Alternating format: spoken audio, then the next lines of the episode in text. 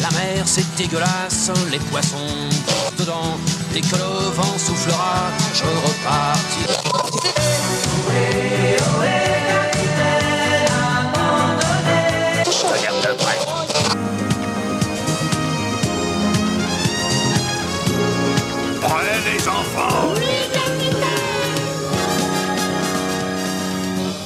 Bonjour à toutes et à tous, bienvenue dans L'Escale, le podcast du webzine soundbazer.fr. Je suis Loïs alias Tolol et je serai le capitaine de session pour cette croisière. Nous sommes très heureux de vous accueillir pour un nouvel épisode du calme, de la bienveillance. C'est faux, mouillez-vous la nuque.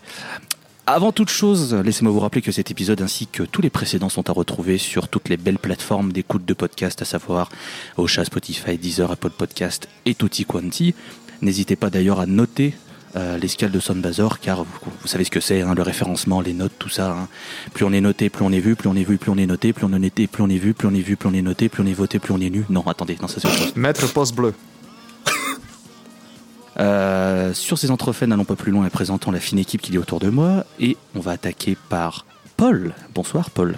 Bonjour tout le monde, comment ça va? J'espère que vous êtes détendus, que vous êtes prêts à faire plein de câlins, de sortir votre petite tisane, parce qu'on va se mettre des bugnes, putain J'ai pas encore dit le thème, mais je pense que vous l'avez compris. Puis de toute façon, vous- si vous n'êtes pas aveugle, je- après on ne sait pas, vous avez lu le titre de toute façon, donc vous savez. Euh, et d'ailleurs, euh, petite info pour euh, tous les, au- toutes les auditrices et tous les auditeurs, Paul n'est toujours pas corse. Eh, Euh, Bonjour, comment ça va? Toi, je t'emmerde C'est un bon début. C'est dans le thème. Ça va, c'est Mais c'est en, raccord. en vrai, bonjour Oui, la politesse, La politesse la courtoisie. Toujours. Oui, bien sûr. Euh, Léo est avec nous. Salut Léo. Salut toutes, euh, tous. Bonjour à tous et à tous. Je suis trompé. Le, mec, le mec réussit à louper son bonjour, quoi. On en est là. Ça commence Bah, bien. Écoutez, je suis très très content. très très content d'enregistrer avec vous aujourd'hui. Ça fait un petit moment, donc je suis content. Et puis, je termine le meilleur pour la fin, comme on dit.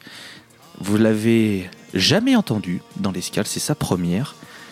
Vous allez la découvrir et l'adorer, j'en suis sûr. Puis de toute façon, si vous l'adorez pas, je viens vous péter, les genoux, et ça tombe bien, c'est raccord avec le thème.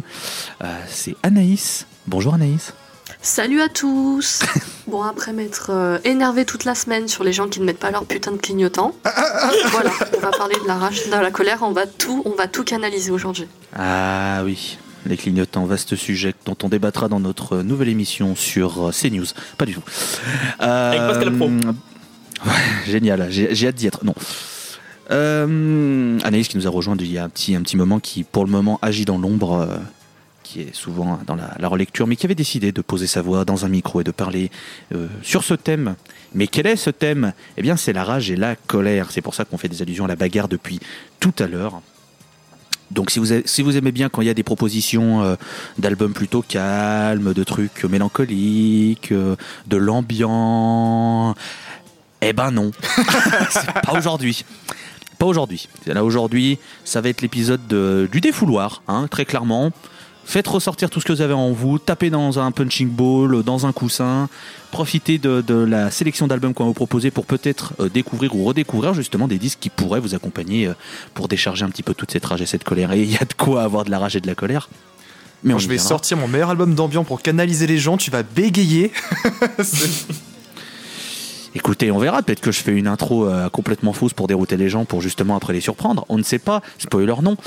Euh, sans plus attendre, on va débuter cette, euh, cette émission. Et le premier à passer sur le grill, c'est Monsieur Barney. Hmm. Ah Je suis colère, colère, colère, colère, colère. Euh, pardon, je me suis laissé emporter par les émotions. Mais d'ailleurs, puisqu'on parle de colère, c'est quoi la colère? Voyons dans le dictionnaire. Colère, nom féminin, état affectif violent et passager, résultant du sentiment d'une agression, d'un désagrément, d'une frustration, traduisant un vif mécontentement et accompagné de réactions brutales. La rage serait alors l'état le plus extrême de la colère. La colère a également son penchant politique, souvent lié à la notion d'injustice, et si on creuse, on peut apprendre la notion de colère collective, qui se traduit par des actes tels que la grève, la manifestation publique ou l'insurrection. Et c'est pas mal de cette colère qu'il va être question ici. Puisqu'on va parler d'un album hautement protestataire, aux idées carrément révolutionnaires et à la musique violente et pas n'importe laquelle, le punk. Le punk. Une musique colérique donc violente, puisque comme vu plus haut, la colère est un état affectif violent. Mais une musique violente est-elle forcément colérique? Est-ce que ça fait sens qu'une musique colérique ne soit pas violente? Laissons ces interrogations philosophiques de côté et plongeons enfin dans le vif du sujet, l'album The Shape of Punk to Come, a Chimerical Combination in 12 Bursts par les Suédois de Refused. Qui eût cru qu'au milieu des années 90, la musique extrême en Suède ne se résumait pas qu'au death metal? Dans le Grand Nord, la ville d'Ouméa nous a certes offert Meshuggah, et on y reviendra, spoiler, ou plus tard Cult of Luna, mais elle a surtout brillé par sa scène hardcore dont Refuse a clairement été un des plus beaux fruits. Et en 1998, on arrive à ce troisième album, The Shape of Punk to Come. Et déjà, le groupe a la rage. Parce que le punk, ce social traître, se fait aspirer par le mainstream et devient une norme establishment. Oui, c'est toi que je regarde, le pop punk. Bon, là, normalement, devait y avoir un tacle à la gorge gratuit à l'encontre de Green Day, puis je me suis rappelé que c'était la première escale d'Anaïs. Merci. Euh, donc, la nature du groupe les pousse au renouvellement. Et quoi de plus punk que d'intégrer à un disque de punk des éléments de jazz et de techno? Car oui, le jazz suinte de partout sur cet album, de son titre hommage au The Shape of Jazz to Come d'Ornette Coleman, chantre du free jazz, à sa pochette reprenant les lignes et le design des pochettes jazz des années 50, ou les posters de John Coltrane au mur sur les photos du booklet. Mais le cœur de l'œuvre reste le punk, plus particulièrement un de ces courants que j'apprécie particulièrement, le post-hardcore, le petit frère plus intello, raffiné et recherché du hardcore. Et d'entrée de jeu, après un long sample d'une minute, ça avoine, avec du riff lourd et puissant, une batterie tabassée dans les règles, une voix gueulée haut et fort comme il faut. Ça envoie à balle, mais c'est maîtrisé, c'est réfléchi, c'est construit, sans sacrifier ni fraîcheur ni spontanéité pour un rendu fascinant et passionnant. Worms of the Senses slash Faculties of the Skull est une ouverture d'album parmi les plus efficaces que je connaisse et le morceau pourrait se passer en boucle. Le groupe s'est malgré tout joué en retenue, voire en douceur pour ne donner que plus d'impact à leurs envolées plein pot, comme sur Liberation Frequency ou Summer Holidays versus Punk Routine. À l'inverse, Deadly Rhythm vous tabasse non-stop à un interlude jazzy très incongru près. Il y a bien sûr le gigatube New Noise, son prélude techno à vibraphone et son cri du cœur Can I scream gueulé par le chanteur Denis Lixen. Ah. Étonnamment, le message le plus protestataire et anti-impérialiste se trouve dans le titre de clôture The Apollo Program was a hoax en configuration guitare folk, contrebasse, mélodica et voix ultra posée et qui, malgré un titre volontairement provocateur, ne remet pas en question que l'homme est allé sur la Lune comme le dernier des complotistes. hein. Mais c'est plus le rêve de lendemain qui chante de l'humanité unie par la perspective d'atteindre les étoiles qui est remise en question. Protest Song 68, de son côté, fait explicitement référence à mai 68, cité également dans la pochette de l'album avec l'intégration d'une des photos les plus connues des événements ayant secoué la France du général de Gaulle il y a 54 ans. Et par extension, les références visuelles au jazz évoquées plus tôt ne feraient-elles pas indirectement écho au mouvement des droits civiques des Afro-Américains dans les années 50 et 60 et qu'on se le dise, ça fait du bien d'avoir un tel exutoire musical, toujours autant d'actualité 24 ans plus tard dans le contexte politique pourri dans lequel on se trouve. Tout fait de The Shape of Punk to Come un album en colère et protestataire, par ses thématiques révoltées contre un système qu'il juge oppressant pour l'humanité des 99% et qu'il rejette, et à la fois par sa musique puissante, enragée et elle-même rejetant les normes d'un punk absorbé par la machine, quitte à perdre une partie du public dans sa démarche. Et c'est bien ce qui va avoir raison du groupe quelques mois à peine après la sortie de l'album, le morceau Refused Are Fucking Dead prenant une tournure tristement prophétique. À la fois frustré par l'échec sur le court terme de l'album et la sensation d'avoir paradoxalement joué le jeu d'un système du divertissement qu'il rejette en bloc depuis ses débuts, rajoutez à cela des divergences d'opinion et d'envie artistique, l'entité Refused s'effondre comme le bloc de l'Est en 91, jurant solennellement dans un manifeste d'adieu de ne jamais se reformer. Euh, promesse rompue 14 ans plus tard, fumant peut-être l'intégrité des idées avec, ce qui expliquerait pourquoi les albums post-reformation de Refuse ont peiné à convaincre un public désormais plus radical qu'un groupe qui incarnait pourtant la virulence des idées et dans l'engagement. On attendra néanmoins quand même l'annonce d'un projet de NFT pour enterrer définitivement l'Ixen et ses consorts. Ah, tu viens de parler d'NFT et de Refuse, j'ai. Là, j'ai- fou là. Ah, c'est pas, ah, c'est pas bien. Ah, c'est pas bien. Non, c'est pas bien. Euh, juste, tu parlais juste des petites. euh, des- de ce qu'ils ont sorti post-reformation. Euh, je vous conseille, si jamais vous pensez que Refuse de- ne tape qu'une fois sur la France, non. Euh, France-Afrique. voilà, histoire de rafaler les chevilles un peu de tout le monde aussi. Celle-là, elle, est- elle se pose là. Euh, même si je suis d'accord que euh, les albums post-reformation sont quand même pas les meilleurs. Surtout le dernier en, date, on enregistre, qui est quand même une sacrée merde, il faut quand même le dire. C'est un peu sévère, mais malheureusement, c'est le cas.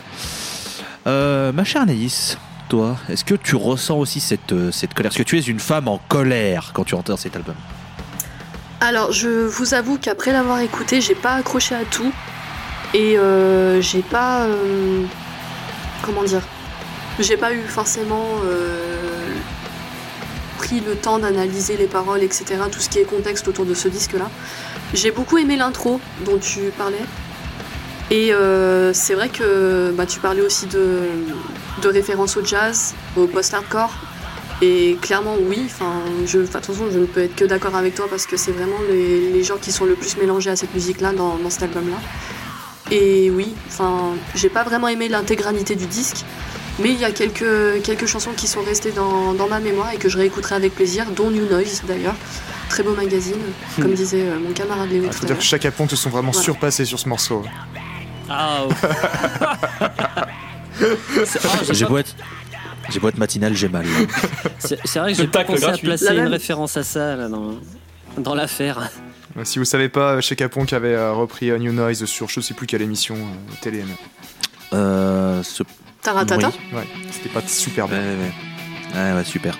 Euh, Non. Paul, vu que tu as la parole, écoute, si tu veux rajouter des, des petits termes euh, sur ce, sur ce disque. Eh bien, bah, je suis, bah, tout comme Anaïs, euh, je donne vraiment raison à la chronique de Barney, tant par la description musicale qui euh, que le contexte, euh, qui est euh, effectivement complètement euh, contestataire. hein. quand on voit les paroles de New Noise, c'est ce que je maîtrise le plus. hein. Nous dansons sur les mauvaises chansons, nous jouons les mauvaises notes, ce genre de choses. Enfin, ils sont vraiment toujours à, à dénoncer. Ce sont des gens qui dénoncent.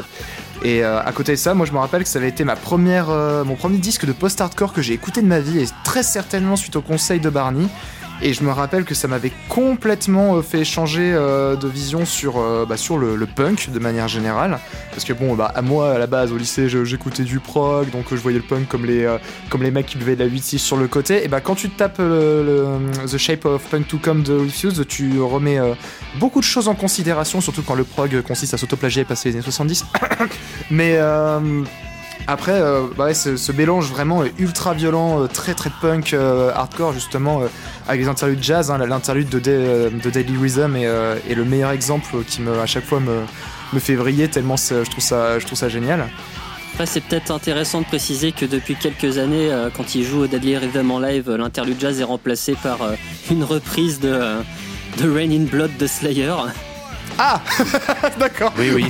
Bah, c'est bien en colère, rage, on est relativement sur le même, le même terreau là, hein, c'est c'est tout, va très- tout va bien. Euh, après, euh, quand bien même l'album a vraiment des fulgurances, notamment euh, instrumentales, quand ils ajoutent également des choses un petit peu techno, et ça me, ça me fait euh, vraiment beaucoup plaisir.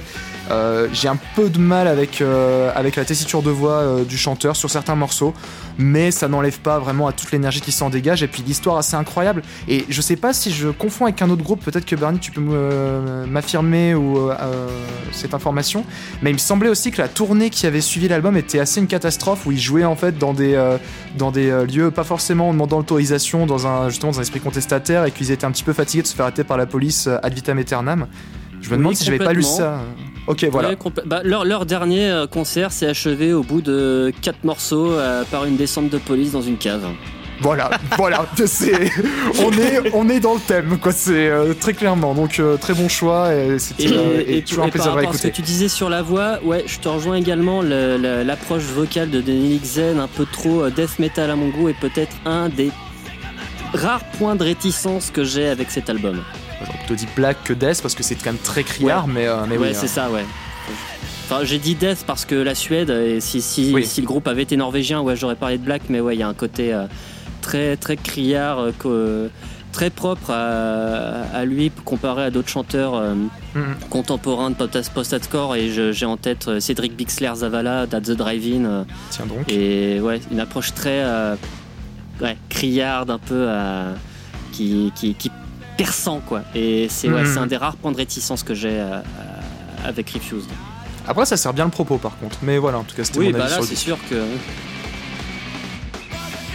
Euh, écoute, on va donner la main à Léo qui n'a pas encore parlé sur ce Dix. Bah, déjà, moi, avant de commencer, faut savoir que je pensais que Refuse c'était un groupe de, de, de Thrash, mais j'ai confondu avec Accept. Voilà, juste euh, pour la petite Ah oui, c'est que oui, c'est pareil, euh, bien sûr. Je veux dire, t'as accepté dans un sens, refusé de l'autre, c'est vrai que c'est bien, ça se tient, bravo, euh, super, bravo. Mais je, je te jure, c'est vrai, hein. c'est même pas pour la vanne, hein, c'est vrai. Ouais. Bravo. Du Bravo coup, le veau. du coup, c'est vrai que quand j'ai lancé euh, le premier morceau, je m'attendais pas à ça, on va dire. je me suis dit, qu'est-ce que c'est que ce bordel? Et euh, alors, c'est un disque que, que j'ai plutôt bien aimé. Spoiler, c'est peut-être celui que j'ai le plus aimé sur ceux que vous avez proposé. Oh. Mais je pense que je l'ai pas. Il est très particulier d'approche. Genre, c'est d'un coup très violent, puis jazzy, puis techno. En fait, je savais pas sur quel pied danser. C'est un album qui est très déstabilisant. Mais genre, ben, vous en avez parlé, New Noise. Moi, j'ai beaucoup aimé, c'était Deadly Rhythm, qui est peut-être pour l'instant mon morceau préféré de l'album. Mais euh, franchement, c'est un, morceau, un album que j'ai bien aimé découvrir. Et du coup, j'ai appris que Refused n'était pas un groupe de Flash. Non. Voilà. Par contre, euh, si je peux mettre mes two cents sur le groupe, euh, si jamais vous aimez quand même un minimum le, le post-hardcore, si vous avez l'occasion d'aller les voir en live, c'est une masterclass à chaque fois quand même. hein. Ils ont beau avoir sorti des albums euh, entre le moyen et le nul à chier récemment. En live, ça tient la route. Oh là là, Denis, Denis Linksen est une montagne de charisme, vraiment. C'est, ça fait partie de ces frontman où tu pourrais juste le regarder lui faire ses trucs et tu pourrais être content ou tu t'en fous des autres en fait.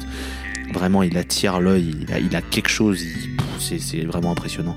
Puis merde, New Noise en live quand même, quel, quel À plaisir. vivre. Oui Léo, oui Léo, je t'en prie. Non, et la petite curiosité, c'est que du coup, vous avez parlé de At the Drive-In, mais du coup, ils ont. C'était avant Refused Ou c'est. Qui c'est qui a qui influencé qui dans l'histoire? Bah, c'est, ils sont contemporains, hein. ils, c'est, euh, ils, ont, ils ont complètement évolué en parallèle, chacun de leur côté. euh. Après, euh, At The Drive-In a brillé, a eu son album culte un petit peu plus tard, en 2000, donc deux ans après, euh, après Refuse, mais pour moi, c'est des groupes complètement contemporains qui, euh, qui ont évolué chacun de leur côté, qui ont fait leur route, et pas sûr qu'ils se soient entre, euh, entre eux, mais euh, Bah, Refu- Refused est formé en 91, là où White the Drive-In est formé en 93. Voilà, pour ouais, voilà. préciser. Donc ça va, ça se tient, ça se tient à peu près. C'est kiff pour kiff rester. bourricot. hein. Et pour rester juste sur le sur le, le- le disque, euh, le milieu de l'album euh, de New Noise jusqu'à The Shape of Punk to Come, tu fais allez, merci à tous, c'est très bien, roulez-moi dessus, y a pas de problème, c'est La tête, le mur. ah ouais, ouais clairement. Puis ouais, bon, New, New Noise euh, qui a créé un, un truc intemporel. Enfin voilà, ce, ce morceau, c'est c'est devenu un hymne. Enfin, c'est c'est assez incroyable quoi, parce que voilà, c'est euh, c'est un disque qui est sorti en 98. Et encore maintenant, enfin quand tu parles à toutes, toutes les personnes de la sphère euh, punk, punk hardcore, etc. Enfin New Noise, c'est genre New Noise quoi. Ça fait partie de ces morceaux qui ont dépassé le cadre de l'album tellement ils sont devenus euh, importants. Donc euh, donc faut quand même voilà, faut quand même euh, rajouter une petite couche dessus si jamais la chronique de Barney ne vous avait pas euh, convaincu. Une grosse En pierre. tout cas, merci. En tout cas, euh, merci euh, pour cette chronique, mon cher Barney.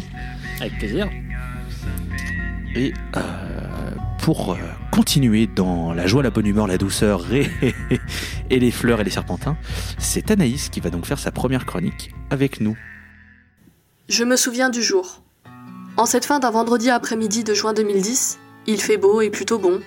La fin de l'année scolaire approche à grands pas et avec elle grandit cette sensation de nostalgie mêlée à l'excitation.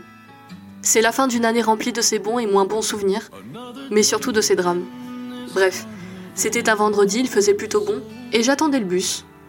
Concentré sur ma musique, les chansons allaient et venaient. Puis le vide, et tout à coup un sentiment de baume à l'âme. Je retombe sur Far From Home de Five Finger Death Punch, quelques jours après l'avoir entendu dans un épisode d'Esprit criminel. C'est un coup de cœur immédiat qui a stoppé net le cours du temps. Je tombe instantanément amoureuse de la voix d'Ivan Moody, de cette chanson si émotionnelle. Quelques jours auparavant, je me revois l'ajouter machinalement à ma bibliothèque musicale sans trop de cérémonie ni de hâte particulière à la réécouter. Jusqu'à ce vendredi de juin. Je me souviens du jour. De près ou de loin, tantôt omniprésente, tantôt quasi absente, la musique de Death Punch est là. Elle m'accompagne dans les moments relativement marquants de ma vie, et ça depuis cet après-midi de juin. On les a qualifiés de pro-armes, pro-conflit et plus récemment d'anti-masques. Si Five Finger Death Punch est l'un des groupes de métal les plus bankable du monde, il est certainement parmi les plus incompris. L'intelligence dans l'écriture d'Ivan Moody et la vie qu'il donne aux mots lorsqu'il chante est l'une des forces incommensurables du groupe. Évidemment, les musiciens qui l'entourent apportent chacun leur pierre à l'édifice par leur talent et leur cohésion, même si, certes, ce dernier élément leur a parfois cruellement manqué. Équivoque par son titre, explicite par sa pochette, War is the Answer est le disque qui a rapproché le groupe des vétérans américains. Loin de faire l'apologie d'affrontements, il renferme énormément de double sens. Fruit d'une collaboration avec une équipe de producteurs sortie sur un label et étant à ce jour le plus vendu de leur discographie, il est surtout l'album qui a tout changé pour Death Punch. Pour reprendre les mots d'Ivan Moody, il est le début de la transformation. Du groupe, clairement, grâce à l'équipe qui les entoure, dont certaines personnes font encore partie aujourd'hui. De lui-même, sûrement. Une idée visionnaire qui aurait pu finir en tragédie il y a 4 ans. Fort d'un chanteur désormais sobre, certaines tournures de phrases, certaines métaphores peuvent être interprétées d'une manière différente. Mélodie brutale, paroles violentes. Falling in Hate, War is the Answer et Burn It Down, pour ne citer que les plus explicites, des gueules de rage envers le système. Death Punch critique ici un foutage de gueule bien trop installé, et les pauvres, s'ils savaient alors à l'époque que cela allait durer encore longtemps. Ce sentiment détonne avec la perdition manifestée dans l'excellent Far From Home, qui figure d'ailleurs parmi mes préférés du groupe. Beaucoup peuvent y entendre l'histoire de soldats qui reviennent auprès de leur famille après la guerre, pour n'y trouver que déséquilibre, traumatisme et chaos. Pour ma part, j'ai en tête comme un film montrant des musiciens en permanence sur les routes, pour vivre de leur passion, tout en côtoyant des inconnus différents chaque soir, performant dans des salles pleines à craquer. Évidemment, l'imagerie militaire ainsi que son champ lexical court dans tout l'album, que ce soit sur No One Gets Left Behind ou la reprise de Bad Company, qui a eu le droit à un clip tourné sur une base au Koweït. Je parlais plutôt de double sens. Ce que je trouve intéressant chez Death Punch, c'est que c'est un élément qui a toujours fait partie intégrante de leur musique. Sur War is the Answer, on retrouve donc ce thème militaire, mais aussi une critique de la politique socioculturelle des États-Unis, période fin des années 2000. Mais aussi, et surtout, des motifs beaucoup plus percutants auprès de la population. Nos batailles internes contre nos propres démons, la frustration et l'amour. On dit souvent que de la plume d'un auteur coule une grande quantité de son expérience personnelle. Cela se prouve une nouvelle fois sur ce disque. My Own Hell, How to See, Walk Away sont des chansons qui renferment cette idée de double thème. Qui sait si l'on parle vraiment de relations interpersonnelles ou de fraternité militaire? Pour conclure, je citerai à nouveau Ivan Moody. War is the answer est la première flamme d'un feu qui brûle encore aujourd'hui. Que ce soit lié au climat politico-éco-social ou plus simplement à l'évolution du groupe à partir de ce disque, Death Punch a depuis gardé cette formule, à savoir canaliser une colère existante depuis au moins aussi longtemps que ce feu brûle dans des chansons efficaces et sincères. Dans les moments de rage que je ne peux parfois pas socialement exprimer, War is the Answer reste mon album de référence à écouter à fond pour m'apaiser. Même s'il en faut beaucoup pour écouler ma dose de patience et que je ne suis pas quelqu'un de colérique, me rendre compte de certaines choses peuvent m'énerver au plus haut point. L'injustice en général, la situation de ce pays qui part en vrille. Néanmoins, je ne pense pas que la guerre soit la réponse. Ah, Five Figure Death Punch. Du coup, Barney, t'en penses quoi Non, ouais, c'est- je, je préfère repasser la patate chaude. Je... Pas... Bref, Euh, Barney donc, cet album, qu'est-ce que tu en penses Alors, euh... j'ai été assez surpris parce que euh, quand j'ai écouté déjà le premier morceau d'Dying Breed, bah, ça partait pleine bourre.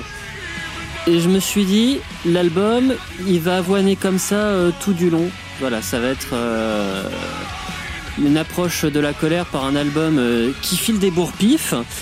Et en fait, bah, dès le deuxième morceau, là, aussi, on passe sur quelque chose de vachement plus posé avec un motif mélodique euh, tout plus épique.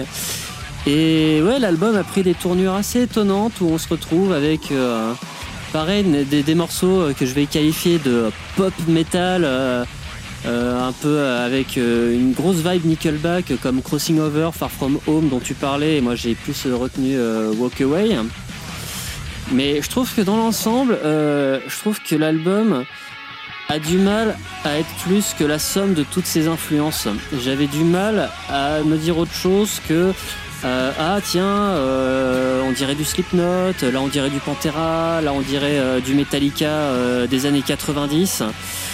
Et j'avais du du mal à dépasser ces, ces, premières impressions. Et puis j'avais vu une photo du chanteur par curiosité et même même je sais plus comment il s'appelle, là Ivan Moody, j'étais là en train de me dire ouais bah mec c'est c'est un Phil Anselmo Wish quoi, euh, sans vouloir euh, lui manquer de respect.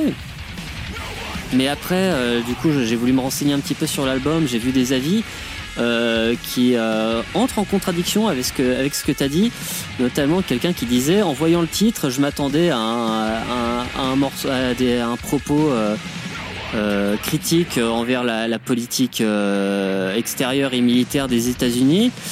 Et je me rends compte qu'en fait, euh, c'est vachement plus premier degré. Et effectivement, il y avait euh, une- apparemment il y a eu une interview d'un des guitaristes qui a dit Where is the answer? Euh, Voilà, la vie c'est comme ça. Et puis parfois, tu te retrouves dans ces situations où effectivement, la seule réponse possible, c'est de mettre des bourre-pifs. Tu te dis euh, Ouais, d'accord. Et après, tu as fait une, une chronique qui. Qui, a l'air de, souligner qu'il y a vachement plus de double sens possible, qu'il y a vachement plus de profondeur dans le propos. Donc je préfère m'en remettre à ton avis, vu que tu connais certainement mieux euh, le groupe que moi ou que les rares, euh, les rares infos que j'ai pu en glaner euh, par des, des gens qui ont visiblement donné des avis à chaud. Mais après, voilà, je pense que c'est ton, ton approche de la colère via cet album. Mais ouais, moi je, l'ai trouvé étonnamment assagi et lisse par moment.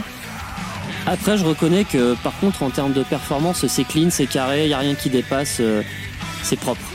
Mais ouais, trop, euh, je- trop, trop de réminiscences avec d'autres artistes, euh, trop, voilà, trop, trop d'échos qui, qui, qui, qui m'aidaient pas à voir autre chose qu'en Five, Fi- Five Finger Death Punch, la somme, plus que la somme de ses influences. Quoi. Paul, tiens, toi. 5 FDP. Eh bien, eh bien, eh bien, euh, quand j'ai commencé à lancer le, disque, j'ai eu à peu près la vision auquel je m'attendais que j'allais avoir, c'est-à-dire euh, à peu près 18h, Main Stage Hellfest, avec euh, des gens qui font du circle pit et qui se tapent dessus. En tout cas sur le premier morceau, parce que comme l'a dit Barney ensuite, il y avait beaucoup de, il y a également beaucoup de balades en fait dans ce, dans ce disque, qui font des petites respirations. Alors parfois l'entrecoupement ont fait que la tension baissait un petit peu plus de mon côté, mais euh, c'était euh, c'est effectivement un mélange de, de flash, de groove metal, ce genre de choses qui sont vraiment, euh, vraiment très, très agréables. On, on sent toutes les influences qui sont mélangées. Je dis souvent que toute cette frange un petit peu euh, trash, euh, enfin flash pardon, euh, c'est-à-dire Five Finger Death Punch, Bullet for My Valentine, tout ça, c'était un petit peu. Quand j'étais au lycée, j'écoutais déjà du flash avec Metallica, ce genre de choses, mais j'avais pas encore, euh, bah, j'arrivais pas encore à passer le, le chant. Et c'était des groupes où justement j'avais du, euh, du coup cette petite barrière et depuis bah j'ai loupé le coche.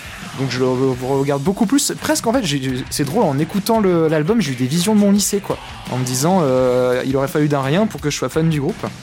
Et euh, j'avais effectivement dans l'imagerie du, groupe une vision euh, bah, très euh, très euh, Rican quoi, America fuck yeah. Et, euh, et donc j'étais euh, agréablement surpris à la, à la chronique d'Anaïs comme quoi il y avait au final peut-être un peu plus de profondeur quand bien même euh, Barney est venu marcher sur des œufs derrière enfin je sais pas si toi Anaïs t'as t'as du coup euh, euh, par rapport à tes sources ou à ce genre de choses tu voulais réagir euh, et apporter des précisions par rapport à ça mais euh, Bah en fait, en... en- après je suis très rarement, je ne suis pas objective par rapport à ce groupe. Je suis une grande fan de ce groupe-là, mais euh, si l'on prend, enfin leur discographie en général, euh, que ce soit les plus connus comme comme Barney a dit, les chansons entre guillemets pop metal, et euh, les plus, je vais dire sous côté. Il y a toujours eu cette notion de double sens. Il y a toujours eu, puis il y a toujours eu cette construction dans les albums de mettre des balades parfois en plein milieu qui tombent un peu comme un cheveu sur la soupe, pour reprendre l'expression. C'est, en fait, ça peut, hum, comment dire, ça peut bien tomber, comme ça peut, euh, bah, comme ça peut être euh, malvenu. Je sais pas trop comment. Ouais, je pense que malvenu, ce serait le terme le plus approprié. Maladroit, quoi. Maladroit peut-être. Après, je me dis qu'ils, enfin, ils pensent quand même à la, à la construction de leur album, leur tracklist, je veux dire. Donc, euh, il y a peut-être un, cheminement dans leur pensée qui fait qu'ils choisissent de mettre telle ou telle chanson, telle ou telle balade à la place d'un bourre-pif ou, ou pas. Enfin, donc, euh, mais ça a toujours été le cas. Même sur le dernier album, c'est le cas. Il y, a une, il y a une balade en plein milieu, comme euh, comme c'est le cas sur War is the Answer, comme c'est le cas sur euh, les, les albums qui ont qui, qui seront entre les entre les deux. Donc euh, oui, il y a, il y a cette notion de double sens de toute façon qui court dans toute leur musique et et voilà. Léo, toi, t'en as pensé Alors, quoi Five Finger Death Punch, moi, c'est une, une petite histoire. C'est que j'ai, quand j'ai commencé le métal, en écoute du métal début 2018, j'ai un, mec qui m'a dit Tiens, c'est rigolo, il y a un groupe, si tu fais l'acronyme, ça fait 5 fils de pute. Je C'est très drôle ça. Du coup, j'ai dit Bon, je- j'ai fait, Bon, ben, je, je vais l'écouter ça. Et en fait, j'ai, j'ai pris le premier morceau qui est sur Spotify qui était Bad Company. Et c'était un, à l'époque, et j'aime toujours, c'est un coup de cœur. C'est vraiment un morceau que j'aime énormément. Mais euh, du coup, j'écoutais beaucoup les morceaux à part et jamais d'album. Et du coup, c'était un peu l'occasion de m'y plonger. Et euh, alors, je trouvais l'album un peu homogène, malgré euh, Far From Home et euh, Bad Company, qui sont les deux que je connaissais avant, qui sont mes préférés. Peut-être que j'ai un peu d'affect qui joue avec ça. Mais après, le reste de l'album, je différencie pas tellement les morceaux, en fait. Comme dit euh, Barney et Paul, qui ont déjà presque tout dit, en fait, c'est que c'est très carré, très propre. Mais c'est vraiment très compact. Voilà, sur la fin de l'album, je, m'essoufflais un peu. Et pareil, j'ai pensé de suite au chant. J'ai toujours pensé à Corey Taylor. Quand j'ai commencé à écouter Slipknot, je me suis dit, ben, on Corey Taylor. Et, euh, et pareil, niveau, euh, instrumental, euh, pas mal Pantera. Et du coup, c'est vrai que c'est un groupe que j'écoutais beaucoup au début. Et pareil, avec My Bloody Valentine et Megadeth. Et du coup, Finger Death Punch. Et par contre, moi j'ai beaucoup beaucoup apprécié la façon dont chantait Monsieur Moody. Que ce soit dans le chant clair ou crié, la- on entend super bien, je trouve, tout, euh, tout ce qu'il essaie de dire au niveau des, euh, des paroles, etc. Donc euh, je trouvais que c'était un très gros point fort, euh, effectivement, de, de l'album, de toutes ses pe- performances. Il est, c'était un, un vrai frontman de, de thrash metal euh, destiné à être euh, scandé en main stage de festival, quoi. C'est vraiment du thrash metal pour vous? Ah bah sur le tout moi. début, sur le début, moi, j'ai pas. Y- y- pour moi, je sens des éléments flash avec d'autres, euh, avec du heavy et tout ce que ça a pu se faire en fait. Je vois un peu, je vois un peu ça comme une, rés- euh, une résurgence de résurgence, c'est le mot, groove, peut-être, je- peut-être des années En 90 soi, entre le- guillemets quoi. Le groove, euh, le groove metal, c'est un fils direct du thrash metal. Hein. Ouais, c'est dans ce sens-là que je, que je faisais l'affiliation quoi. C'est Parce qu'il y a quand même deux minutes. euh, Bon. euh, il y a la Motas même Corporation qui va m'envoyer un colis piégé. Non, mais. Non, mais c'est. Non, mais bon, voilà quoi. C'est quand même un album de métal de stade avec des chansons de 3 minutes calibrées, euh, euh, des trucs piqués à droite à gauche. euh, enfin, il n'y a pas du tout la violence ni l'agressivité du trash. Hein, euh. À la rigueur, à un moment, il y a un morceau qui fait Slipknot des débuts parce que t'as une double pédale qui est très agressif et un rythme assez martial qu'on peut retrouver sur du Slipknot. Enfin, de là, le foutre dans, euh, le foutre dans le thrash. Ouais, il faut le, faut tenter quoi. désolé. Faut le, faut, le, faut le oser quoi celui-là. Faut, voilà, faut le tenter. Vous jouez sur les étiquettes, monsieur Cujukian. Écoutez, euh, moi je propose juste un peu de justesse, qu'est-ce que vous voulez. Voilà. Mais par rapport aux influences, là, il y, y avait un autre truc là, que j'avais noté, c'est le morceau Burn It Down. Le riff principal, j'avais l'impression d'entendre du Judas Priest, période Painkiller. Oh, mais oui Ah, je vois que je suis pas le seul. C'est drôle parce que en fait tous les tous les groupes que vous avez cités, que ce soit Slipknot, euh, bon bah euh, Corey Taylor et plus largement Slipknot, euh, bon bah Pantera même si financièrement est trash, et, et enfin Judas Priest. En fait c'est tous des groupes avec qui ils ont pu collaborer de près ou de loin, que ce soit par, un, par un- une collaboration sur une musique ou un, euh, sur un même par une hasard. référence à Bah, un direct. Enfin oui, oui clairement. Les, de toute façon les oui les, les faits sont là, mais euh, de toute façon c'est pas ça ça s'invente pas. Enfin bref. C'était quand même, euh, c'est quand même un album qui transpire euh, la bagarre. Hein. Pas non plus. Ah bah ça, Il n'y a pas de piège. C'est- Ah, ça oui. Prends le premier morceau dans la tronche, tu sais très bien que t'es en territoire de, de, de bagarre. Il n'y a pas de piège. hein. Il n'y a pas trop d'ambiguïté, non Non. non, non. Nous sommes en guerre Ouais, ouais ce sont ça. des, ce sont des hommes en couleur. Très clairement. Enfin bref. euh, arrêtons de digresser, graisser et euh, passons au troisième album de, cette, euh, de cet épisode. Et alors, c'est toujours la colère évidemment, puisque c'est le thème, hein, la rage et la colère, mais on va aller sur une autre colère. Et pour nous en parler, ce sera Paul. Merci Loïs. Je dois vous avouer que quand ce thème a été mis au roster de l'escale, j'étais persuadé que je ne ferais pas partie de l'équipe. Il faut dire que l'agressivité, la rage, la colère, ce n'est généralement pas quelque chose qui se retrouve dans mon fonctionnement. Je suis plutôt de ceux qui encaissent les informations, qui préfèrent mesurer leurs actions en pensant, ceux qui ressentent du stress ou de l'anxiété en réponse à un stimulus trop important. Une vraie petite éponge du monde qui l'entoure qui a plus tendance à s'essorer par des larmes que de balancer son eau sur le voisin. Je garde toujours en tête que le monde est infiniment complexe, qu'une situation est difficilement résumable à une réponse simple ou à des généralités, et que la colère est un aller simple pour des réactions hâtives, idiotes ou blessantes. Après, bien entendu, des choses m'énervent. Et dans le top des trucs qui peuvent me tendre, on peut retrouver l'armée des conducteurs qui ne mettent pas leur clignotant sur les ronds-points, par exemple. Et euh, je ne l'ai pas dit, je ne me suis pas concerté avec Anaïs pour écrire cette phrase, je promets. Mais au sommet de tous, il y a le système dans lequel on vit. Je l'avais, mon disque qui parle de la colère. A Flash Flood of Color des Anglais de Enter Shikari.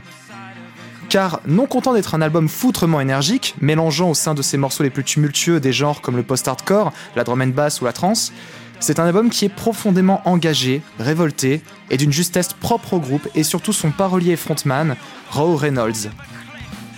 Il faut dire que l'homme a pleinement conscience que le monde qui l'entoure est complexe, passant des jours à se documenter sur la façon dont il fonctionne via de la littérature et presse scientifique afin de le saisir avec le plus de justesse possible, essayant de prendre la photographie la plus nette de notre monde anthropocentré et d'en nourrir son activisme politique et sa musique. Le morceau Search Party en est un bon exemple, invoquant le potentiel illimité de la collaboration entre nous autres êtres humains pour résoudre les problèmes de notre monde. Car bon Dieu, qu'est-ce qu'on en a des problèmes? Et est-ce étonnant quand notre système entretient inégalité sociale, économique et entraîne une dégradation éclair de notre planète au profit d'une poignée de personnes? L'album débute sur Raw, nous narrant une histoire, celle d'une maison au bord d'une falaise, effritée par la pluie, mais les personnes l'habitant préférant ignorer les mises en garde des experts, la maison finit par s'effondrer avec la falaise. Cette maison était condamnée, mais ils n'en avaient que faire, ils ont investi dans un système dont la réparation ne pouvait se faire. Et personnellement, ça touche fort. Cette inaction générale envers l'écologie, elle me touche beaucoup, et cela me ferait déprimer habituellement, mais ici c'est tout l'inverse. Roux s'élève, commençant à hurler avec ses camarades, créant une sensation d'unité. Quelle période excitante à vivre, notre génération devra se battre pour survivre, c'est entre nos mains, le futur, c'est le nôtre. Et là, le miracle se produit.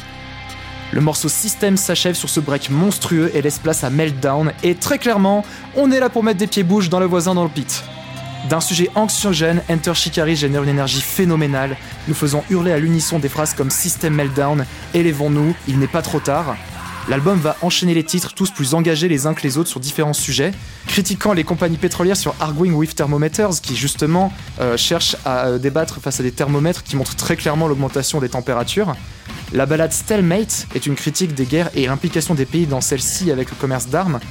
Gandhi Made Gandhi est une monstruosité tirant à balles réelles sur le capitalisme et le besoin de refondre notre façon de fonctionner, tout en lâchant les punchlines les plus brillantes du disque, notamment celle-ci. Si nous les gardons sous silence, il en résultera de la violence, et c'est ainsi que nous criminaliserons le changement. Une phrase qui résonne d'autant plus justement 8 ans après la sortie d'album avec des mouvements comme Black Lives Matter par exemple. Le titre de fin Constellation, quant à lui, est un moment doux amer où Roux attend le train au départ vers un système de la durabilité, mais face à son retard toujours plus grand, se retrouve à contre-coeur dans le train à la destination vers le système du désastre. Et je trouve l'image bouleversante, tellement elle transmet avec simplicité le sentiment de se retrouver démuni, sans repère, sans constellation pour se guider face à une machine qui semble inarrêtable. Mais Roux s'élèvera encore une fois alors, clamant un discours profondément humaniste, appelant à la solidarité et la création d'un monde de liberté et d'égalité. Ici, nous n'avons pas affaire à de la colère, mais à un rageant sentiment d'espoir, un appel à l'unité, et ça me touche énormément. C'est là le pouvoir d'Enter Shikari. Traiter de sujets pouvant nous affecter émotionnellement de par leur écrasante complexité et impact sur nos vies, mais en faire une musique galvanisante et qui donne de la force, nous donne la rage d'affronter les difficultés induites par ce système. Une rage raisonnée, une rage de justice, une rage pour le changement, une rage d'altruisme. Et cette colère-là, je la connais bien. C'est sous cette forme que je ressens le plus ce sentiment. C'est de cette façon qu'elle peut me gagner et me révolter. Si la rage peut être perçue comme négative, elle est ici redirigée et transformée en énergie pour servir une démarche positive. un appel à l'union, une fin de changement définitivement nécessaire. Enter Shikari a ce pouvoir sur moi de me donner du courage, leur message me fait du bien et a largement contribué à maintenir ma santé mentale durant le chaos anxiogène du premier confinement. Il me donne envie d'y croire, de continuer à m'améliorer pour le bien commun et de réaffirmer mes convictions politiques. Parce que qu'on se le dise, je ne sais pas pour vous, mais je ne pense pas que le sens principal de ma vie, de votre vie et de l'ensemble de la race humaine soit simplement de consommer aveuglément pour soutenir une économie défaillante et un système défectueux. Encore et toujours jusqu'à ce que nous épuisions les ressources, nous amenant à nous entre-déchirer afin d'assurer notre propre survie. Je ne pense pas que nous devrions vivre la fleur au fusil pendant que nous continuons à utiliser un système depuis longtemps obsolète qui entraîne guerre, pauvreté, collusion, corruption, ruine notre environnement et menace chaque aspect de notre santé, et ne fait rien d'autre que nous diviser et nous isoler. Je ne pense pas que la quantité d'équipements militaires que nous vendons à d'autres pays, que le nombre d'hydrocarbures que nous brûlons, ou encore combien d'argent est imprimé et échangé, soit de bons repères pour juger de la sanité de notre société. Mais je pense pouvoir parler au nom de tous et toutes quand je dis qu'on en a plein le cul de cette merde Pour ceux qui n'auraient pas compris, écoutez euh, Gandhi made Gandhi. Voilà. Et si vous avez toujours pas compris après ça, prenez des cours d'anglais.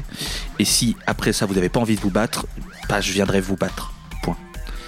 D'ailleurs, je, je, je, je- je suis très déçu, mon cher Paul, que tu n'aies pas fait une coupure quand tu justement euh, citais la phrase de Gandhi made Gandhi juste pour que l'un de nous puisse gueuler un yabadabadou des familles, puisque c'est la phrase que tu citais juste avant que Roux Reynolds et ses compères hurlent ce yabadabadou qui est devenu un peu une marque de fabrique maintenant chez Enter Ah, complètement. Mais bon. Faute de ma part, effectivement. Mais voilà, Enter Shikari, cet album est pour moi il fait partie du, top 10 euh, de, ce qui est sorti dans le métal dans le siècle dernier, dans le siècle dernier, dans la décennie dernière, pardon. Euh, c'est monstrueux, c'est prodigieux. Tu parlais de, de système Meltdown, tu parlais d'écologiste. Système Meltdown, alors moi je le vois comme ça, hein, mais c'est plutôt le système en question, c'est plus le capitalisme dans le sens où les gens continuent à investir dans ce système alors qu'on voit très bien que bah, c'est pas le bon en fait et que c'est un enfer et tout et qu'au final bah, les gens continuent et ça s'effondre et ça s'effondre et ça s'effondre. Ah oui, mais euh, l'effondre- l'effondrement induit également un effondrement écologique, quoi. Mais euh, effectivement, t'as complètement raison là-dessus. Mais enfin voilà, tout, tout l'album euh, voilà, transpire le besoin de se révolter, de, de, de combattre tout ce qu'il y a au terme de, de, de- de problèmes qu'il peut y avoir autour de nous. Et c'est quelque chose que Enter Shikari continue avec leur dernier album qui est Nothing is True, Everything is Possible, dont la chronique est à retrouver sur soundbazer.fr. N'hésitez pas, c'est écrit par Paul et c'était vachement bien. Ainsi que son Euh, interview de Roux Reynolds que nous avons fait à deux avec Loïs. C'est vrai. Mais euh, voilà, il continue toujours à vouloir dénoncer des choses avec des problèmes, enfin des problèmes de société plus, on va dire plus, pas plus actuels parce que le fait de se battre contre le système, le capitalisme, etc. C'est toujours des trucs maintenant, même l'écologie, mais ils ont pris aussi des, des thématiques plus actuelles. Donc c'est toujours, toujours été un groupe qui, qui n'hésite pas à se battre et vouloir se battre, vouloir éveiller les consciences, vouloir essayer de faire changer les choses. Et pour moi, cet album, c'est la quintessence de tout ça, avec en plus certaines chansons qui sont des vrais coups de poing dans la mâchoire, que ce soit sur les paroles ou sur la musique. Donc, euh, ouais, très très bien. Euh, J'aime beaucoup cet album. Je serais, je serais pas objectif en en parlant. Euh, Léo. Euh, c'est difficile de passer après ça. Alors moi je vais pas me faire des amis aujourd'hui. Moi, Enter Shikari, c'est un groupe qui me frustre. Je m'explique. en fait, euh, la première fois que j'ai entendu parler justement, c'est quand Loïs en parle beaucoup sur la Post Club de Flash Flood of Color. Et du coup, c'est vrai que je l'avais mis dans mes albums à écouter et je l'avais pas fait jusqu'à aujourd'hui. Par contre, euh, j'avais écouté le dernier Enter Shikari, Nothing is True and Everything is Possible, quand il est sorti. Et en fait, que je, j'en parle souvent, mais la dualité que j'ai avec cet album, c'est qu'en gros, Great Unknown qui commence, je trouve ça génial. Puis après, Crossing the Rubicon, c'est chiant. Et là, j'ai exactement pareil sur, euh, sur cet album-là. C'est-à-dire que j'arrive pas à me faire un avis parce qu'il y a des trucs très bons que je trouve, genre sur euh, Gandhi Made Gandhi ou sur Arguing with euh, Thermo- Thermometers. Mais euh, par contre, je dois avouer que la première fois que je me suis pris l'explosion de Meltdown dans la gueule, je m'attendais pas à ça. Je, je m'attendais pas à cette explosion un peu dubstep qui, moi, me freine sur cet album. En fait, je pense que j'ai pas assez d'écoute dessus.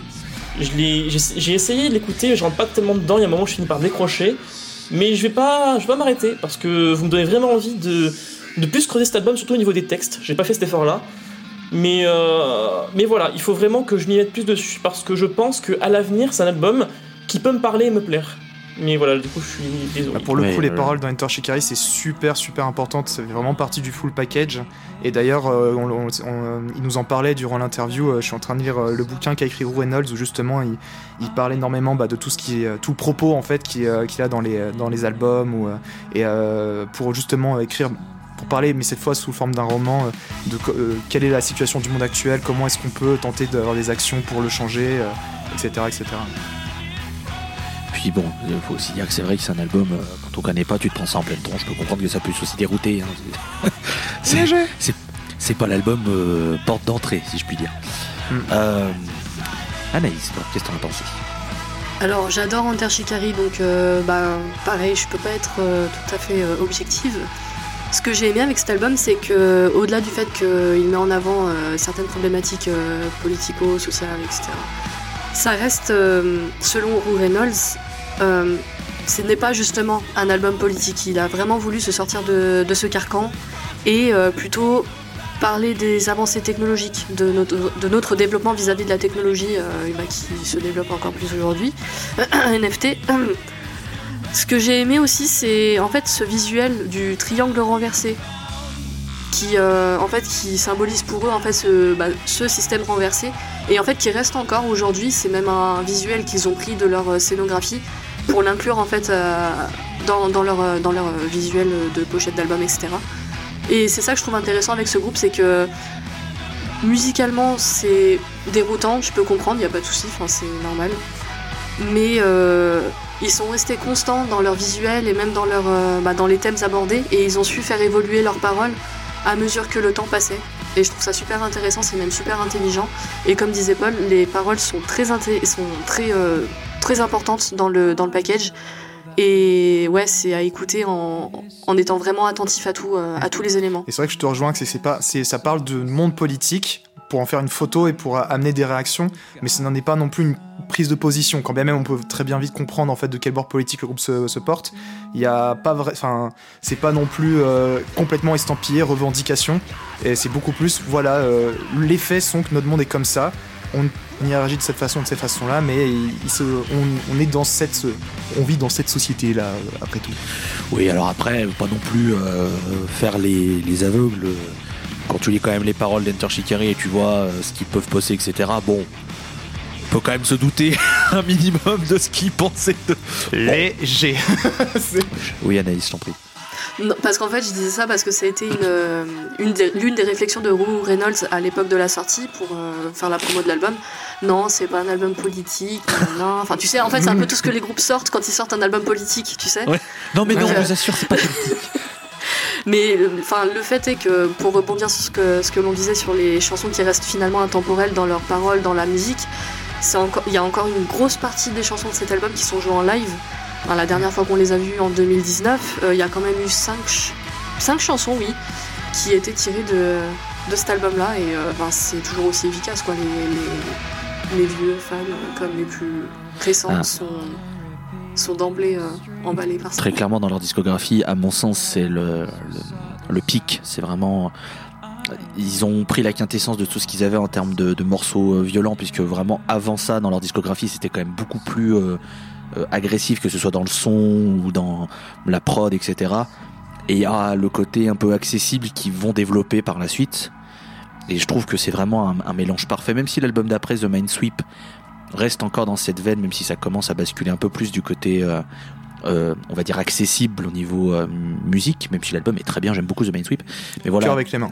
Fla- Flash Flood, c'est c'est pour moi le, le- leur panthéon et il y a énormément de morceaux qui sont rentrés dans leur dans leur légende à eux parce que les fans beaucoup de fans ont découvert aussi avec ce disque c'est là où il y a aussi une vraie explosion d'Enter Shikari même s'il y avait déjà eu une première explosion avec Sorry You're Not a Winner qui est devenu aussi un- leur tube. Bah, cet album a remis un clou dans le cercueil comme on dit.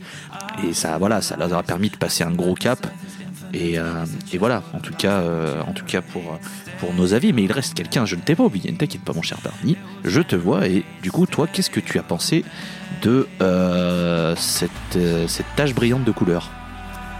Alors avant de parler directement de l'album, deux choses pour Paul. D'une, tu disais, euh, tu nous as fait une grosse critique de notre société de consommation. Je voulais juste te signaler qu'une nouvelle pédale de réverb euh, extraordinaire euh, était sortie. Je ne vois pas pourquoi tu dis ça. C'est moche. Tu nous disais que tu n'étais vivre. pas Il, quel- il faut faire vivre les petits commerces, monsieur. Voilà, les micro-entreprises. Euh, tu nous parlais euh, de- du fait que tu n'étais généralement pas quelqu'un de colérique. Permets-moi de réveiller un de tes euh, stress post-traumatiques.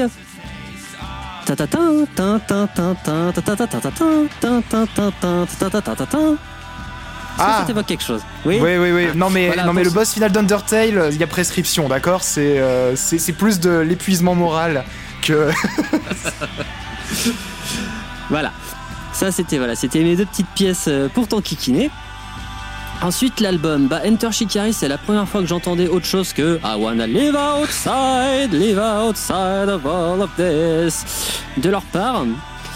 Et euh, très surpris par l'approche complètement hybride et kaléidoscopique de leur musique. Et, je m'y connais en musique kaléidoscopique, hein, je défends. euh, je défends en permanence l'album California de Mr. Bungle euh, devant c'est pas- l'éternel. C'est pas comme si t'avais proposé Shape of Punk to Come de Refused.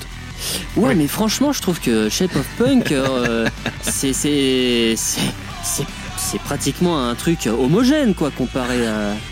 Je veux dire, il y a des ruptures de ton, mais là, les, les- c'est euh, c'est leur triple évolution Pokémon là, les ruptures de ton dans, dans le Hunter Shikari, quoi.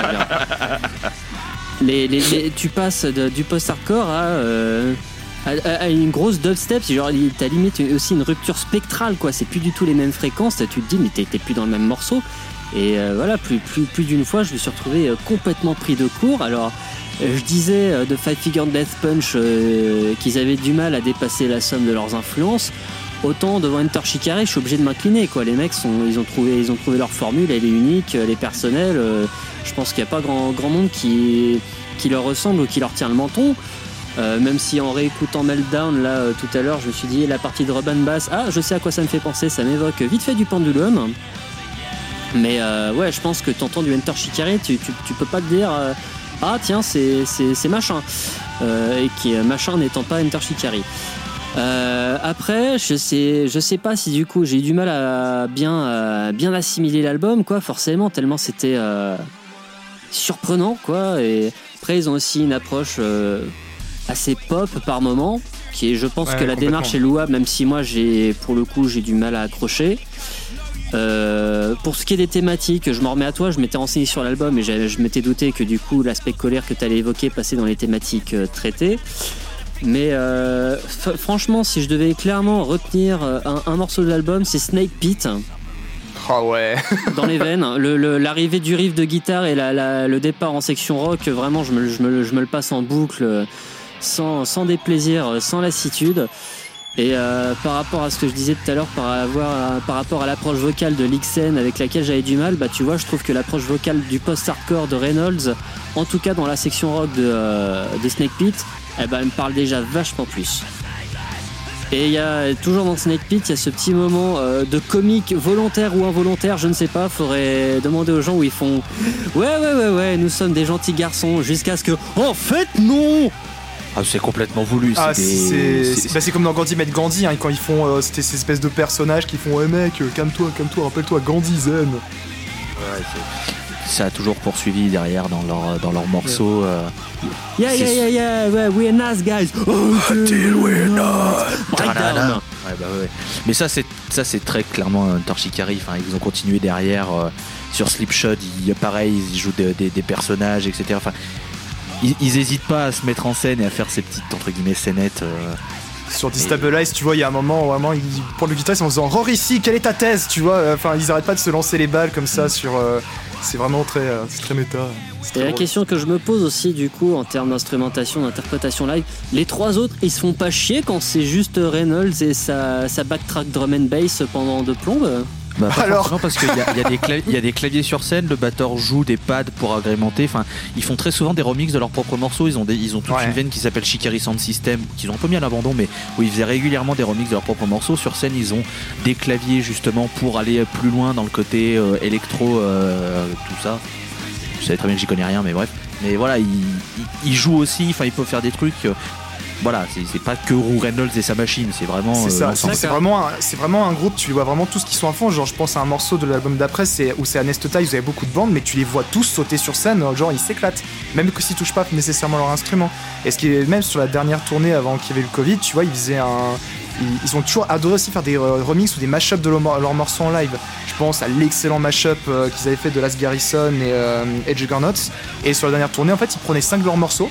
Et en, bah, en 5-7 minutes, en fait, ils arrivaient à faire des, ma- des mashups avec transition fluide de morceau en morceau.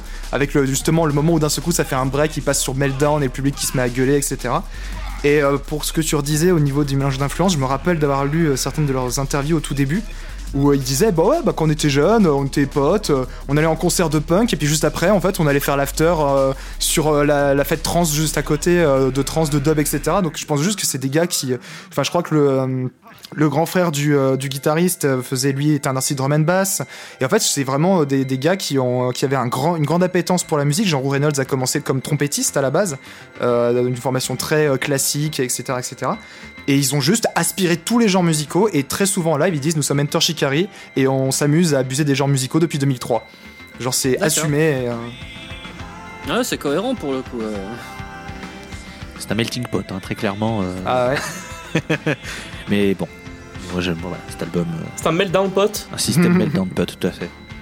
Commence pas à faire des vannes, garde-les pour ta chronique. Puisque, magnifique transition que tu me fais, c'est à ton tour, mon cher Léo. Tu étais le seul à ne pas nous avoir présenté ton album par rapport à la rage et la colère. Mais écoutez, euh, Barney a fait une petite passe décisive dans sa chronique en parlant d'Ouméa et de Meshuga, en disant spoiler.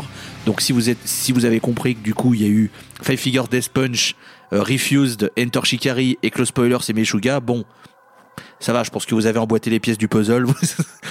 mais du coup, mon cher Léo, Meshuga oui, mais quel album? En temps normal, je suis une personne assez calme, posée.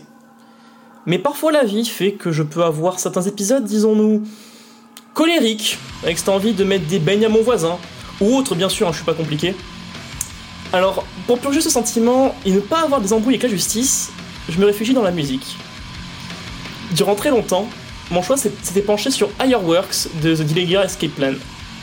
Mais finalement, je me suis rappelé d'un petit disque, d'un groupe respirant la douceur, la subtilité, les gros câlins.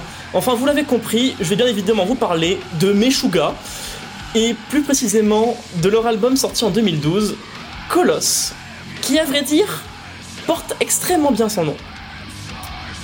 Ce disque, c'était une véritable révélation à ma découverte. Le contexte. Nous étions en mars 2020. Le confinement venait d'être d'être mis en place depuis un peu plus d'une semaine et je me retrouvais bloqué dans une routine boulot dodo, à ne pas pouvoir voir mes amis, et tout cela m'a fait quelque peu imploser. Une après-midi lambda remplie d'ennuis, je décide sur un coup de tête de redonner une chance à ce groupe suédois, considéré comme un pionnier d'un style appelé le gent, que je connaissais assez peu à l'époque.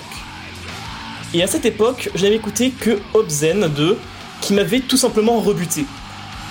Mais allez savoir pourquoi, en naviguant dans la discographie du groupe, je tombe sur la pochette de Colosse, et je me décide de le lancer, comme ça.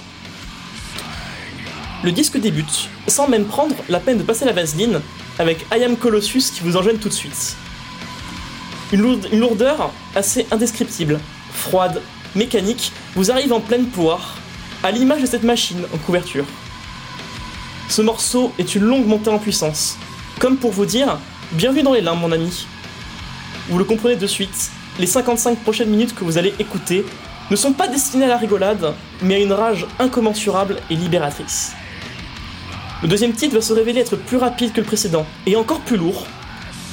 À cet instant, lors de ma première écoute, je me pose une question plutôt légitime.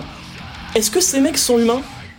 Ces riffs de guitare qui sortent d'outre-tombe, ce chanteur complètement possédé et hurlant à plein poumon, et surtout cette batterie, bordel À quel moment est-ce qu'il est possible d'être à la fois aussi rapide, technique et régulier? Je n'ai jamais retrouvé un tel groove ailleurs que chez eux. Plus le disque avance, plus j'ai cette impression que ce colosse de la pochette prend de plus en plus d'ampleur, me sentant comme absorbé par cette transe qui se déroule dans mes oreilles. Et lorsque vous pensez pouvoir prendre une respiration, comme avec l'intro de Behind the Sun, les Suédois viennent de nouveau vous mettre la tête sous l'eau. De ce dont je me souviens, le véritable déclic que j'ai eu, c'était avec Marrow. Ce deux riff m'a de suite charmé, complètement barré et hypnotisant, pour ensuite accueillir de nouveau le démon Thomas à queue et ses fûts magiques. Croyez-moi qu'il ne vaut mieux pas écouter ça en voiture, sinon vous aurez comme une envie de foncer à 180 km/h dans un mur en béton. Et spoiler, ça fait mal. Tout s'enchaîne avec une immense fluidité. C'est bien que si vous arrivez à rentrer dans leur univers, les 55 minutes passent toutes seules. Le dernier gros coup de massue portera le nom de Démiurge. Titre du groupe absolument cultissime, il est l'un des plus gros points forts du disque. Une légère plage ambiante pour ensuite nous écraser une bonne fois pour toutes, si bien évidemment il vous restait des os ou même un peu de cellules nerveuses. Et puis arrive un ovni, se prénommant de Las Vigil. Une plage ambiante de 4 minutes et 32 secondes. Aucun son saturé, juste des guitares et une basse noyée dans des effets. Pour ne rien vous cacher, il a beaucoup influencé mon choix vers cet album précis. Car en plus d'avoir été un exutoire absolument fou pour moi à sa découverte, ce dernier titre de Colosse nous montre cet apaisement après la rage, un relâchement. Un véritable sentiment de libération se dégage, et qui, pour ne rien vous cacher, m'aura mis les larmes la première fois. Je me sentais purgé de mes sentiments négatifs, libre de continuer ma morne vie de confinement pendant encore quelques semaines. Depuis cette découverte, Meshuga ne me lâchera plus. Groupe devenu véritablement important dans mon approche musicale, vu qu'il m'aura ouvert les portes du gent et de ses dérivés. Alors si comme moi, vous avez besoin de vous vider de cette rage qui brûle au fond de vous, Colosse me semble le choix parfait. Enfin, Léo, vous avez une rage incroyable. Voilà, je, je l'ai ça en tête depuis tout à l'heure. Et puis surtout, à ta question, non, Thomas Haken n'est pas humain. Je, refuse de croire que cette personne est humaine. C'est un robot créé par le laboratoire suédois de la musique.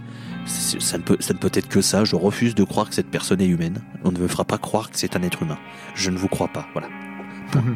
C'est un peu l'image euh, en musique euh, du mec « Je suis dans une colère noire !» C'est un peu ça. Non, mais enfin, Tho- Thomas Hake, si jamais vous connaissez pas, si jamais vous connaissez pas et que euh, vous aimez juste la musique, pas forcément le métal, hein, mais, mais re- regardez juste ces vidéos de playthrough de batterie, même pas forcément des morceaux qui sont sur Colosse, mais les autres, enfin, c'est imbitable.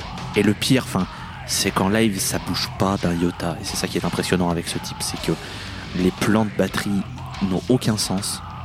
Et c'est d'une justesse, tu fais, mais mais, mais comment? Qu'est-ce que tu fais? Mais ce n'est pas, pas jouable. Comment tu fais? Ça n'est pas jouable. Arrête. C'est ce qui est très impressionnant avec euh, Thomas Hake que j'aime d'amour. Mais oui, mais Meshuggah, c'est très la bagarre. euh, très bon choix. Bravo. Et euh, Léo, je t'en prie. Et euh, tu parlais euh, justement, euh, c'est imbitable. D'ailleurs, c'est pas, des- c'est pas forcément les signatures rythmiques. Par exemple, un morceau qui est très connu qui s'appelle Bleed, c'est du 4-4. Ah non, mais Donc c'est c'est juste dans la façon dont il compliqué. dont il remplit l'espace, dont il joue, l'utilisation de la double pédale, les ghost notes, etc. Enfin, c'est ça qui. Enfin. Bref. Blitz, c'est du 4-4 C'est n'importe quoi. Ouais. On, croit, on, on- on dirait pas, Oui. mais oui. Vous venez de détruire un mythe dans ma tête là. C'est ça reste pas pour. Enfin, je veux dire, euh, ça reste pas pour autant que le morceau est imbitable. Hein. ah non oui non mais bien sûr bien sûr mais euh, Euh, bah tiens, Paul, écoute, comme tu as, comme tu as la main, toi, euh, ce colosse. Euh, alors moi le problème, alors très belle chronique de, de Léo qui justifie très bien en fait son choix, notamment avec Las Vigil qui je l'avais absolument pas perçu comme ça, donc vraiment bien joué. Moi, sinon, Meshuga à côté, c'est pour la plupart du temps de la frustration qui me vient parce que je suis très hermétique au style de, de ce groupe. Quand bien même, je reconnais son influence, son ingéniosité et euh, tout le tout team. Euh, déjà parce qu'ils sont cités par absolument tout le monde. hein. J'aimerais euh, rappeler qu'il y a un morceau dans l'album Deconstruction de David Townsend où il lâche hein, On fait tous les kékés, mais on a tous plagié Meshuga. Enfin, donc c'est ce qui est une phrase très très très rigolote. Et euh, d'ailleurs, justement, en parlant de ça, sur cet album Déconstruction, euh, sur le morceau du même nom, il y a un moment un passage complètement euh, bordélique à la guitare qui est ultra dissonant. Et en écoutant Maro, j'étais en mode mais c'est exactement ce son et ce phrasé là. Et j'ai regardé dans les crédits. Il se trouve que parmi les nombreux invités de cet album, il y avait Frédéric Tordendal qui était le guitariste de Meshuga. Donc voilà, nouvelle ouverture de mon esprit. Donc Maro, j'étais vraiment en mode eh je connais, c'est c'est c'est le bousin de l'album que j'aime là, ouais. Enfin voilà. Sinon le problème c'est que moi Meshuga j'ai vraiment cette sensation de bloc et j'arrive. De bloc, vraiment dis-tu du- bah, oui, alors oui, non, ce- légèrement, sans déconner. Sauf qu'en fait, j'ai- du mal en fait à, euh, à en, appré- à en percevoir en fait la sculpture qu'ils font en fait de, de ce bloc. Je vois vraiment juste euh, que ma tête en fait a été enfoncée dans un bloc de granit Oui. et ça fait mal. Ça fait très très Ils font mal. pas une sculpture, c'est juste ils, utilisent au lieu de prendre un marteau pour tailler la pierre, ils prennent ta tronche. C'est pas grave. Exact, ouais, voilà. Et euh, je, je n'arrive pas à apprécier ce genre de, de joyeuseté. Et pourtant, je suis fan de Nine Inch Nails. Euh, niveau douleur, je connais. Et, euh, mais je dois reconnaître qu'il y a certains morceaux de Meshuga, par contre, qui font mouche. Et s'il y en a un qui euh, me rend complètement teubé et où je prends mon pied, c'est bien des murges. Et euh, parce que bon bah voilà, hein, c'est euh, ta toutou. Hein, ça s'invente pas. Et euh, je me suis rappelé de quelque chose que j'avais complètement oublié dans ma mémoire et je crois que c'est toi qui l'avais dit, Loïs, au Hellfest 2018 où quand tu sortais d'un concert à l'autre bout des main stage pendant qu'on voyait Meshuga, t'avais dit ah bah en sortant du concert, je me suis dit ah c'est Demiurge qui commence. Je l'ai entendu de l'autre bout du festival tellement ça roulait, euh, ça roulait sur tout le monde. Oui. Bah, Voilà, ça joue- c'est juste joue pour fort, mais indiquer à quel point, euh, juste pour indiquer à quel point ce sont des brutes épaisses. Oui, mais Shuga ça joue fort et ça joue bien contrairement à Iron Fire qui joue fort. Euh, D'ailleurs, euh, Meshuga, qui, juste pour préciser, parce qu'on parle du fait, influence, tout ça, euh, 87 la création de Meshuga. C'est-à-dire Ouais, que les mecs, ça, les mecs ont, ont juste, voilà, c'est juste pour reposer ça là. C'est les darons euh, quoi. 35 ans de carrière. Les darons. Voilà. 35 ans de riff à te rouler sur la gueule sans sans s'arrêter, sans pause. sans- Non, non, mais on avance tout droit. On s'en fout de vous, c'est on vous roule sur la gueule. Euh, Anaïs, toi, ton avis sur euh, le Shugo Alors, euh, la première expérience musicale que j'ai eue avec Meshuga, c'était au Transborder en 2015. Tout à l'heure, Paul parlait d'un bloc de granit. C'est exactement ce qui s'est passé ce soir-là. Disons que je me souviens comme si c'était hier de cette intro. On était plongé dans le noir complet. Il y a eu un premier riff et tout de suite après, on s'est fait illuminer la gueule. Clairement. De laser. de- En fait, on aurait vraiment dit. un- Enfin, Meshuga, vraiment, faut le vivre en live parce que c'est vraiment un spectacle son et lumière. Donc, euh, double bloc dans la face. Et euh, j'ai un petit peu recherché ce qui se passait du coup euh, sur Colosse parce que c'est un album que je ne connaissais pas du tout. Et ce que j'aime, euh, ce que j'ai, ce que j'aime et ce que du coup on retrouve par rapport au thème abordé euh, dans les albums que l'on a pu présenter aujourd'hui, c'est qu'il y a vraiment une critique de du système, enfin du système, pas du système, mais euh, une critique sociale finalement, parce que bah, sur Demiurge dont on a pu parler, c'est une critique de la religion, il parle de la technologie, il parle d'un petit peu tout, en fait, ce qui fait les, bah, les problèmes d'aujourd'hui. Et ce que j'aime, voilà, c'est que finalement, c'est une expérience musicale qui prend en compte et le son et les paroles. Et c'est super intéressant et d'autant plus en live. Encore une fois, j'insiste dessus. Je rajoute tout scène sur mes Shuga en live que j'ai vu moi en 2016 avec Iron Fire en première partie, tout le petit tacle que j'ai pu euh, faire. Euh, c'est, à mon sens, le plus beau truc que j'ai jamais vu de ma vie en termes de light show. Vraiment. C'est. J'en suis encore. euh, chaque fois que j'en parle, je, je me reprends toujours la même gifle parce que je me revois les images et, et bon, musicalement c'était incroyable, hein, mais, mais vraiment le, le show light du truc, Mm, Je confirme. c'est monstrueux, vraiment. Donc, euh, si vous avez la chance de, de pouvoir les voir, si vous aimez bien aussi, parce que aller voir un groupe qu'on n'aime pas juste pour le late show, qui plus aime Meshuga, bon, ça peut être long, quoi, ça peut être. Bon, voilà, on a connu mieux. Euh, Barnoche, Euh, tu, là, je rebondis sur ce que tu disais en termes de light show. Je me souviens pendant mes études, là, bah, on étudiait forcément euh, à côté du son, on étudiait la lumière aussi, l'éclairage euh, du concert. Et on avait vu une vidéo justement euh, d'un concert de Meshuga, mais la vidéo elle filmait euh, l'ingé lumière de Oui, Meshuga, ce qu'on appelle le pupitreur. Je pense que le mec est batteur et qui connaît par cœur les, les parties de les parties de, de Martin Hackey et qu'en fait il les rejoue sur sa console. Thomas Thomas. J'ai dit quoi? J'ai dit Martine T'as mis du Martin, mais c'est pas grave. Ouais, bah, Martine. on- faut laisser- le Paul laissera s'il veut m'humilier ou sinon il coupera. Mais ouais, il, il- il refait les parties de Thomas Saquet euh, sur sa console avec euh, ses encodeurs. euh, donc euh, ouais, je pense que en termes de précision rythmique euh, et de synchro, tu fais pas mieux. Ensuite, Meshuga, euh, tout le monde a parlé de bloc. Moi, je suis tenté plus de parler de monolithe. Parce que euh, j'ai pas passé un mauvais moment, mais juste, il y a un moment, je me dis, euh, pourquoi cet album est pas un autre de Meshuga au final Après, voilà, il faudrait vraiment que je me lance dans une écoute comparative de, de différents albums de Meshuga. Euh, ne faites pas ça sans faire vos étirements avant, les enfants, clairement. Euh, parce que ouais, le peu que j'ai entendu de Meshuggah en piochant ici et là, euh, j'ai du mal à discerner une évolution. Enfin voilà, et on connaît leur approche, ils ont une colonne vertébrale, mais j'ai pas encore euh, capté les subtilités qui font euh, qui font les changements d'un album à un autre. Il faudrait vraiment que je travaille là-dessus. Mais ouais, euh, l'album est un monolithe. L'album est un monolithe. J'ai envie de dire, la discographie de Meshuggah est un monolithe. Et clairement, le jour où un astéroïde va nous tomber sur la gueule et que celui-là, on pourra pas envoyer Bruce Willis pour le faire péter en plein vol, on l'appellera Michouga. Belle suite. et, euh, et ouais, il y a, alors, attends, juste, je finis que je te refile la parole, Léo. Ouais, alors déjà Démiurge, hein, bon, euh, c'était le morceau que je connaissais de l'album, effectivement, impossible de passer à côté de ce motif. Et je voulais effectivement, tu l'as fait, m'arrêter sur The Last Vigil. Euh, c'est apaisant, ça fait du bien, et j'ai envie de faire le parallèle avec euh, l'album de euh, leurs amis Doumea de Refused qui termine son album sur sa, la petite chanson posée contrebasse mélodica guitare folk. Et là pareil eux ils finissent leur album sur leur piste d'ambiance. Mais franchement la piste d'ambiance je suis resté sur le qui vive tout du long en me disant putain putain il y a une douille. Ça va repartir un moment je pas m'y attendre On non mais tu sais, t'es- comme un soldat américain en 70 dans la jungle qui se dit ah l'arbre il commence à parler vietnamien là C'est marrant ces arbres qui parlent là. Alors, pour répondre à ta question, euh, alors j'ai poncé en large en travers la discographie Meshuggah. Alors oui, au premier abord, les mecs ont leur son, c'est très monolithique et tout, mais vraiment, quand tu te penches sur les compos, tu retrouves vraiment les différences entre chaque album, et chaque album a vraiment sa couleur qui lui est propre, ou ses avancées techniques qui lui sont propres. Par exemple, si tu prends euh, Catch 33, le, tout le délire de l'album, c'est que, tiens, on a programmé batterie de Thomas, et du coup, on va s'amuser. Alors, la première partie, c'est le même riff, et on fait un. Tu vois, il y a toujours des petits changements comme ça.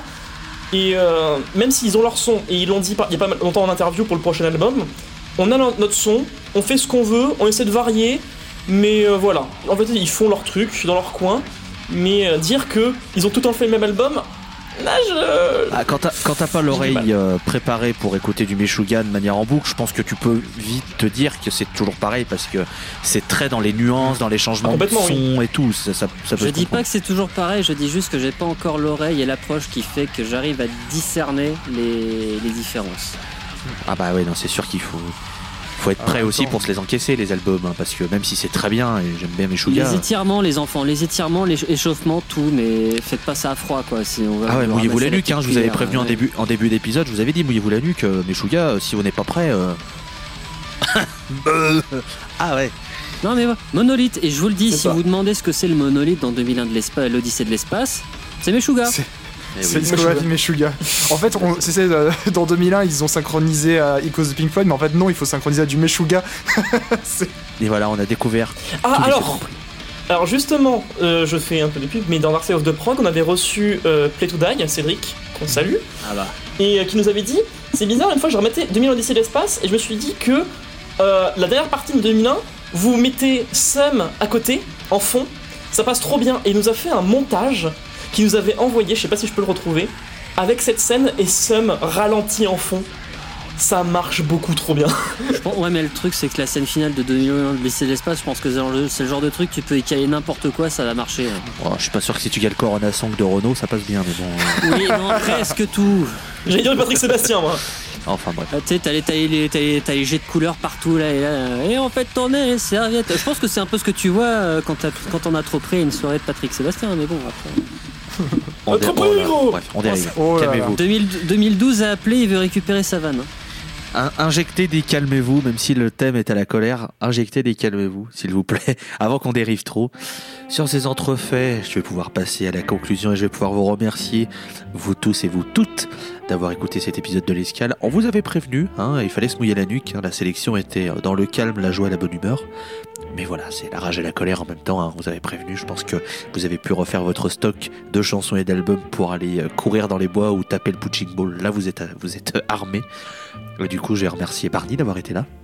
Bah, merci à toi d'avoir animé cette escale. Avec plaisir. Merci Léo d'avoir été là. Ben, merci à toi d'animer et merci à vous, c'était un fort bon moment. Merci Paul d'avoir été là. Ah. Merci à tous et à toutes et à la Bien prochaine. sûr. Bien sûr. Et puis merci Anaïs d'avoir été là pour ta première. J'espère que ça s'est bien passé de ton côté. Et ben j'espère que ça se sera bien passé, on découvrira ça plus tard. Merci à toi pour l'animation et à tout le monde pour euh, les échanges, c'était très intéressant. N'hésitez pas à partager cet épisode sur tous vos réseaux sociaux, évidemment, on vous rappelle, hein, disponible un peu partout, chez Spotify, etc. Sur le site soundbazer.fr, vous pouvez retrouver aussi des chroniques euh, écrites de qualité, des interviews, des live reports, enfin des live reports. euh, S'il y a des live reports. Bref, en tout cas, vous pouvez retrouver euh, tout ça sur nos réseaux sociaux, site Soundbazer, arobase Soundbazer, Instagram, Facebook, Twitter, n'hésitez pas. Nous, on se donne rendez-vous le mois prochain pour une nouvelle escale et on espère que tout se passera bien de votre côté et que vous réussirez à canaliser votre colère et votre rage. Passez une bonne fin de journée, une bonne semaine, un bon mois et à la prochaine. Salut Salut Au revoir. Bisous. Salut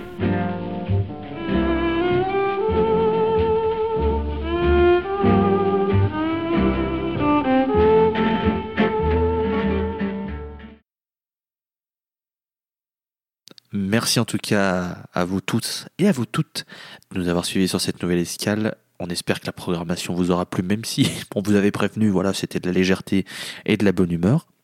Euh, merci d'avoir été là. Très bien, je dis merci Barney d'avoir été là, comme l'autre il a parlé en Ah, dessus. bah, Euh, bah ouais, mais j'ai pas entendu, il y avait euh, Léo qui parlait de subtilité euh, par-dessus. On peut la refaire? Bah ouais, parce que je fais, voilà, mais toujours un respect de l'animateur dans l'escale, ça fait toujours plaisir. Merci, bravo. Super. hein. Ça y est, c'est les petits jeunes, ça y est, ils veulent, ils veulent faire comme s'ils étaient chez eux, ça y est, super. Ah mais c'est la jeunesse de maintenant, ça y est, il y a plus de saison, il y a plus de jeunesse de toute façon. hein. Bon, Jean-Michel Blanquer, t'enchaînes, oui? Mais c'est bon, je l'ai le bêtisier en fait.